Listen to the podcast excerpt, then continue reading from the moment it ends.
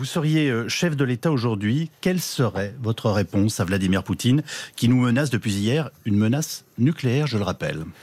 D'abord, j'aurais euh, empêché mon ministre de la Défense, euh, de, des Affaires étrangères, puisqu'il fut ministre de la Défense, M. Le Drian, de parler de l'OTAN comme une alliance nucléaire et de menacer ainsi la Russie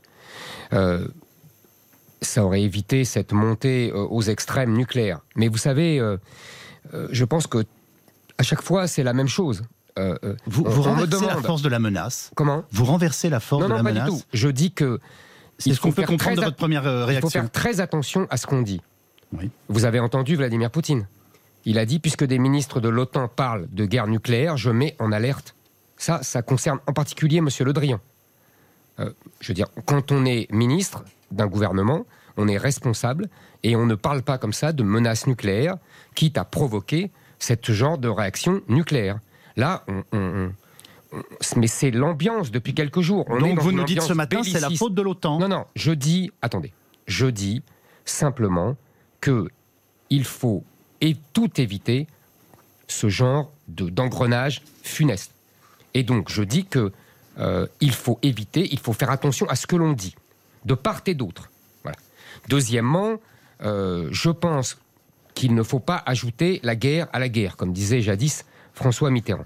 C'est-à-dire que nous devons tout faire aujourd'hui pour apaiser le jeu, pour favoriser les négociations entre l'Ukraine et euh, la Russie. Vous voyez que j'ai proposé hier euh, d'envoyer deux émissaires français respectés par les deux protagonistes, M. Sarkozy, qui avait négocié euh, l'arrêt des hostilités en Géorgie il y a plus de dix ans, et M. Védrine, qui fut euh, ministre des Affaires étrangères français, qui est respecté par la Russie, pour pour, pour essayer de trouver une solution. J'ai vu d'ailleurs avec plaisir que quelques heures plus tard, Madame Pécresse soutenait cette initiative.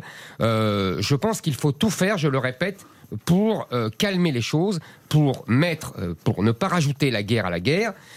c'est inutile et c'est dangereux, comme vous l'avez dit vous-même, euh, face à une puissance nucléaire. On va pas aller vers la guerre nucléaire. Si c'est ça qu'on veut, faut le dire.